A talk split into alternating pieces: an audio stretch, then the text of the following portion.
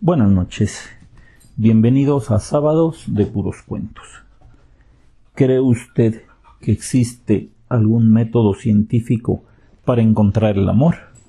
Nuestra historia del día de hoy se titula La lista. César siempre había tenido mala suerte en el amor. Por más que lo había intentado, todos sus intentos habían terminado en un rotundo fracaso. Julia, su primer amor, no lo había tomado en cuenta. Cuando tendría unos trece años, la conoció en un coro de iglesia. A él ni siquiera le gustaba cantar. No sabía tocar ningún instrumento y es más, ni siquiera le importaba mucho la religión ni las misas, pero el día que la vio llegar, morena, coqueta, de linda figura, se enamoró al primer instante. Entró al coro y desafinó con mucho ahínco, ya que a pesar de que Paco el dirigente le pedía que cantara suavecito, él, con tal de impresionarla, daba el do de pecho, haciendo sonreír a los más tolerantes y enojar a los más conocedores. Al cabo de seis meses de tratarla, por fin se envalentonó, y una tarde, al salir de misa, le invitó a ir al cine. Julia, emocionada, dijo que sí, haciendo que el corazón de César latiera de gusto a mil por hora, para luego voltear a todo el coro y les dijera Oigan chicos, que César nos invita al cine. Vaya chasco.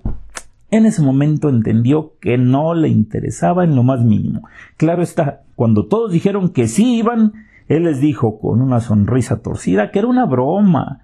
¿De dónde diablos iba a sacar el dinero para llevarlos a todos? Apenas había juntado sus treinta pesos para su cita. Primer fracaso. El segundo se dio en la preparatoria. Ahora tenía 17 años. Se sentía más capaz para hacerle frente al amor. Susana era la mujer ideal para desarrollar su sueño. No había ni habría, se prometió, otra igual. Esta vez era una linda güerita, aunque hay que decir que era un poco flaca, pero compensaba su falta de peso con su exceso de inteligencia. Reservada, estudiosa y de una sincera, aunque poco frecuente sonrisa, le llenó el corazón. Esta es la buena, se dijo cuando la conoció. Esta vez se acercó poco a poco, se juntó con ella en el equipo de matemáticas para entrar a un concurso al nivel preparatoria en el estado. Lograron alcanzar el primer lugar de su prepa y pasar a la final estatal. En ella quedaron en tercer lugar. Susana estaba triste por lo que para consolarla la invitó a comer. Esta vez se cercioró de estar a solas cuando hizo la invitación. no vuelvo a cometer el mismo error, se dijo ocultando una sonrisa de satisfacción por ser tan inteligente. Ahora contaba con doscientos pesos para sus siniestros fines. La llevó a un discreto restaurante que había supervisado con anterioridad, y viendo que las listas de precios le permitían invitarla, bueno, ahí fueron sin problemas. La charla fue amena. Al inicio se trató obvio del fracaso en el concurso. Quedar en tercero a nivel estatal no está nada mal. Deberías de sentirte orgullosa de ello, le dijo, tratando de consolar a la chica. No, César. Si no soy la primera en todo, no me siento feliz, le contestó con una seriedad digna de una mujer cincuentona y no de una chica de diecisiete años. Claro, claro. Bueno, lo único que quiero que sepas es que em, es que puedes contar conmigo siempre para lo que sea, le dijo con una voz insegura y tratando de ver si ella seguía el mismo derrotero de sus pensamientos. Susana le estudió con una mirada diferente. Algo en ella se aclaró, parecía más intensa. César sintió que su corazón latía más deprisa. Ahora sí, ahora era el momento. Mm, ¿Me lo dices en serio, mi amigo? le preguntó, tomándolo de la mano. Hubiera dado de brinco si no hubiera eso de mi amigo. Algo no estaba como debería de ser. Eh, claro, sabes que sí, le dijo con un hilo de voz y esperando el siguiente movimiento. Ella le miró los ojos y le dijo ¿Te puedo hacer una pregunta? La que sea, Susy, le dijo aplicando el diminutivo de su nombre por primera vez y esperando que ella captara la indirecta. Mira, quiero que me contestes la verdad, solo la verdad. Ah, pero esto, esto que me digas debe de quedar entre nosotros, ¿me lo prometes? Ya te dije que sí. Dime la verdad. Joel, ¿te ha hablado algo de mí? No me mientas, solo quiero saber si le intereso. Joel, ¿cómo? El pinche Joel era un su centro de atención, el centro de sus cariños, si era un cabrón panzón patizambo que no merecía que ni siquiera ella lo volteara a ver. Eh, Joel, eh, Joel, ¿por qué alcanzó a responder con un nudo en la garganta? Porque no dejo de pensar en él, porque es el chico más interesante que conozco, porque creo que le quiero. Segundo fracaso. Esta vez esperó hasta tener más edad. Contaba ya con 23 años cursaba la carrera de administración en la UDG y era un alumno modelo. Como no tenían quien pensar excepto su carrera, era uno de los mejores. Ahí conoció a Marta. La tercera es la vencida, se dijo. Ahora era una chica de cabello crespo, muy rebelde, lo que le parecía a él exótico, de carita preciosa, con unas pecas que le daban un aspecto de niña traviesa, de piel blanca, muy blanca casi como la leche, y ojos de color verde. Aunque hay que decir, estaba un poquito, poquito pasada de peso. Pero no importaba, era algo digno de ver. Tenía una risa franca y espontánea, que contrastaba con su singular seriedad, lo que los hacía la pareja perfecta a sus ojos. Ya saben, lo que uno tiene le falta al otro y viceversa. Ahora se preparó con una estrategia con mucha calma, la visión de un mariscal de campo tanteó el terreno para ver si no había ningún Joel por ahí. No la invitó a salir enfrente de nadie más para evitar las multitudes y no la llevó a comer a ningún lado. Esta vez sería diferente. Al enterarse de que estaba haciendo trámites para entrar a una empresa a trabajar, tuvo la increíble suerte de que el papá de un compañero era el gerente del personal de la misma. Sin que Marta se enterara, le pidió el favor a Javier, su amigo, de que le ayudara a entrar cuando le confesó el amor que sentía por la chica, éste se lo contó a su papá. Como casi todos los viejos de cincuenta y más, el papá de Javier era un romántico. No solo lo contrató a ella, sino que le dio un puesto por un corto tiempo a César para que pudiera estar con el objeto de sus anhelos. Fue el cielo en la tierra. Al poco tiempo de que Marta trabajara ahí, César fue contratado para ser una correspondencia con una empresa filial. El día que se encontraron en medio del pasillo y camino a la copiadora fue uno de los más memorables de su vida. Al verlo, Marta soltó el vaso de agua que llevaba en la mano y corrió a abrazarlo dando un brinco que le tomó por sorpresa. Como ya dijimos, Marta tenía un poquito más de peso, por lo que el buen César fue a parar de nalgas al piso mientras daba un enorme grito de sorpresa y de emoción. Todos creyeron que la chica había resbalado al derramar el agua y que César la había querido detener. Esa fue la versión oficial, pero ellos, muertos de risa, se saludaron como dos cachorros. ¿Pero qué, qué haces aquí? le preguntó Marta con una sonrisa. Mm, me contrataron para hacer una conciliación de cuentas con la filial, dijo mintiendo a medias y con la más ancha sonrisa en el rostro. Pero, qué felicidad. Tener un amigo aquí es es la gloria, le dijo abrazándolo sinceramente. Para César, la gloria estaba ahí, a la vuelta de la esquina. Desde ese día salieron juntos a comer. La cháchara de la chica era inacabable. Él era feliz de escucharla. Ahora sí había dado en el clavo, estaba seguro. A los tres meses, tiempo que le había dado el papá de su amigo para trabajar ahí, pensó que era el momento de sincerarse con ella.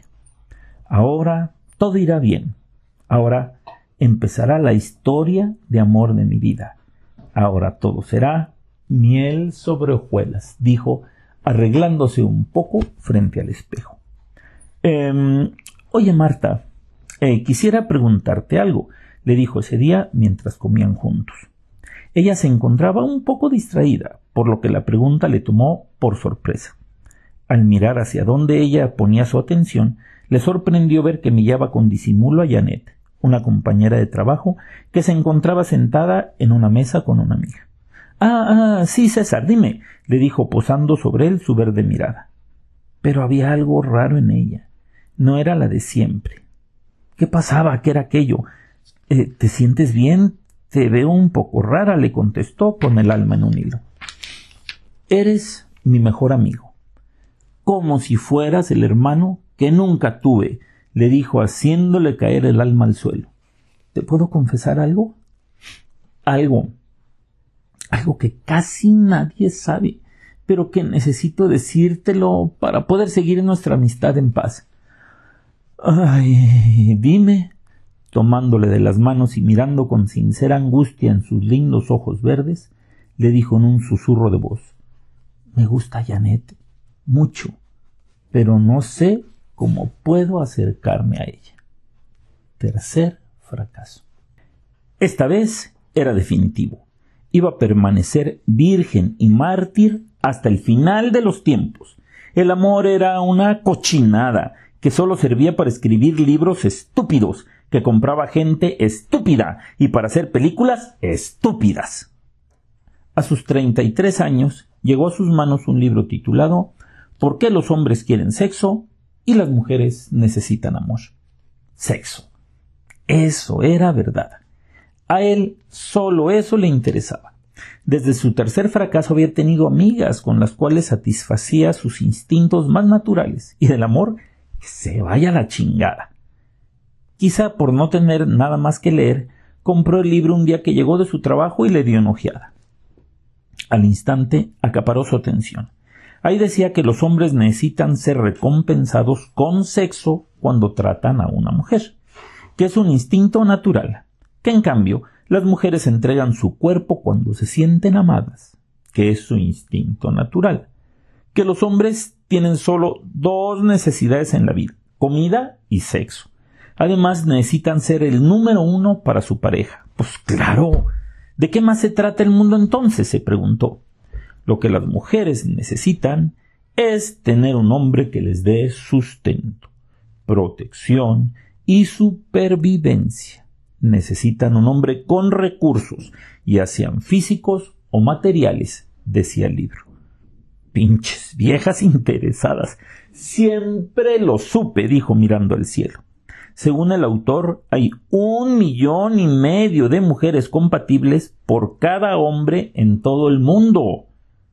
¿Millón y medio? ¿Cómo puede ser? Yo solo encontré tres, y las tres me mandaron al camote, dijo en voz alta cuando lo leyó. El autor sugería que se hiciera una lista con las cualidades y requisitos que debería de buscar en una pareja. No importaba lo loco o exigente que pudiera parecer. Ay, son puras pendejadas, dijo arrojando el libro lejos de sí. A los tres minutos de nuevo lo tenía repasando su lista. No pierdo nada con intentarlo, pensó, y tomando una hoja de su impresora y una pluma, comenzó a escribir. A ver, a ver. Debe de ser, primero, bonita. Si no, nunca me va a gustar, aunque sea el alma más pura de chingar a su madre, dijo y anotó en su lista. Uno, punto guion, bonita. Luego debe de tener más o menos mi edad. No quiero una chiquilla de 18 ni una abuelita de 50. Puso en su lista dos punto guion entre 25 y 32 años. Así poco a poco la terminó. Cuando la leyó, se vio que pedía algo más o menos imposible. Entre los requisitos estaba inteligente, sincera, fiel, enamorada hasta el tuétano de él y solo de él, claro está, heterosexual, que le gustara viajar, que ganara bien, profesionista, alegre, que le guste el cine, el teatro, así como la buena música, nada de banda ni de reggaetón, y que quisiera tener hijos, por lo menos dos. ¿Y dónde carajos iba a sacar algo así? Bueno, pensando que había sido una pérdida de tiempo, hizo una bola a la lista y la arrojó al cesto de los papeles. Al día siguiente, planchada y doblada, se encontraba dentro de su cartera. A partir de ese momento notó de manera increíble que muchas chicas con cualidades en su lista hacían aparición en su vida. Bonitas, inteligentes, profesionistas, poco a poco iban llenando los requisitos, pero no había una que tuviera todos. Un día, cuando había hecho una cita a ciegas con una candidata, se encontró que una fuerte lluvia le correteó hasta el restaurante en donde había quedado de verse. Al paso del tiempo y transcurrida una hora del horario acordado, se dio cuenta de que lo habían dejado plantado quizá la lluvia, quizá la chica se arrepintió de último momento, quizá el destino. En el tiempo que había estado esperando, había mirado a una linda trigueñita que miraba constantemente la puerta de entrada. En un momento dado se cruzaron sus miradas y ambos se sonrieron con simpatía. Hmm, ¿También te colgaron? le preguntó la chica con una hermosa sonrisa que le hizo ver estrellitas. Ni tardo ni perezoso se acercó a su silla y le dijo mm, Pues sí, eso parece. Eh, ¿Me puedo sentar contigo un momento? Mm, según parece no tengo nada más que hacer, le dijo con una cantarina voz que hizo saltar algo dentro de su pecho. Al poco tiempo platicaban como dos viejos amigos. Él notó que Paola, su nueva amiga, poco a poco reunía todos los requisitos de su lista. El tiempo pasó volando, y cuando el restaurante se disponía a cerrar, César le invitó a un café para seguir conociéndose. Paola lo miró un momento para luego decir mm, bueno, parece que no eres ningún asesino serial. Mm, yo diría que tampoco un maniático sexual, así que ¿por qué no? Cuando la velada terminaba, se sentían como si se hubieran conocido de toda la vida. César, con un hilo de voz, le dijo que le quería enseñar algo. Con mano temblorosa, sacó su lista y se la dio. Ella la leyó y se la devolvió sin decir palabra. Ay, perdón, mm, eh, no quise que te sintieras así, le dijo, mirando la reacción de Paola. No, no, no, no es eso. Mm, mira, le dijo mientras sonriéndole a los ojos le daba algo que tomaba de su bolso. César no podía creer lo que su nueva amiga le había entregado. Era una lista de las cualidades que ella buscaba en un hombre. Mm, creo, discúlpame, pero creo que, que tú puedes llenar todos los requisitos, le dijo con una perfecta sonrisa, haciéndole sentir que llegaba al cielo y explotaba como un cohete de feria. En el libro también decía que cuando encontraras a una mujer que checara con tu lista, debías ahora acercarte y tratarla, porque el paso siguiente era ver si había química entre ellos. Y sí, sí había química. Eureka, hecho está. Gracias, universo. Cuando sus labios se juntaron, entendieron que por fin el amor había llegado a sus vidas. Espero que el cuento les haya gustado tanto a ustedes escucharlo como a mí al escribirlo. Los espero la próxima semana y mientras tanto ya saben, nos vemos en sus sueños.